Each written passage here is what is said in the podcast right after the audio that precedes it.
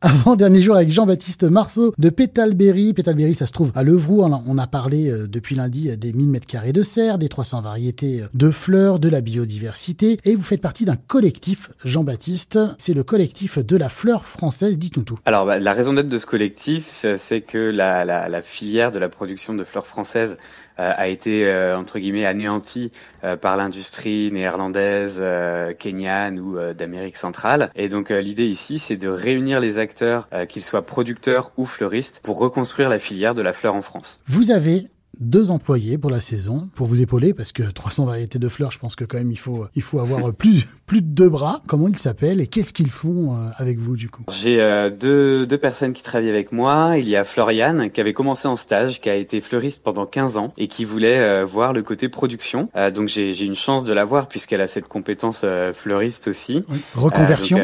oui, c'est une reconversion et elle m'aide elle m'aide notamment sur la préparation des marchés puisqu'on vend les bouquets tout cuits sur le marché de Château et puis il y a Kevin qui travaille avec moi également, qui m'épaule beaucoup plus sur la partie euh, technique, physique aussi, on peut le dire. Euh, donc par exemple mettre en place le réseau d'irrigation, planter, désherber, euh, voilà. Mais Floriane le fait aussi, le fait aussi, cela dit. Vous faites aussi de la fleur séchée. Alors là, c'est uniquement pour les professionnels. Quel est le processus? Déjà, il s'agit de sélectionner les variétés qui peuvent sécher correctement. donc j'ai sélectionné une douzaine de variétés. on a par exemple les statis ou les immortels. Et pour les sécher comme moi, je suis sur euh, un terrain qui était vierge, donc j'ai pas de vieilles granges euh, dans lesquelles je peux suspendre au plafond des, des bouquets à sécher. J'ai monté euh, une serre qui, elle, n'est pas transparente, mais elle est bâchée avec un plastique noir, si bien que dessous, pendant l'été, il va faire 45, 50 degrés, et donc les fleurs vont pouvoir sécher en 4-5 jours là-dessous, dans ce four. Je rentre pas dedans.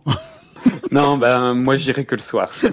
Mais vous mettez aucun artifice, il y a aucune teinture, aucune chose comme ça? Non, non, non, non, du tout. La technique pour préserver la couleur de la fleur lorsqu'elle sèche, c'est d'abord de l'accueillir au bon stade et de s'assurer que le niveau d'hygrométrie est euh, suffisamment bas à l'endroit où on le où on fait sécher la fleur.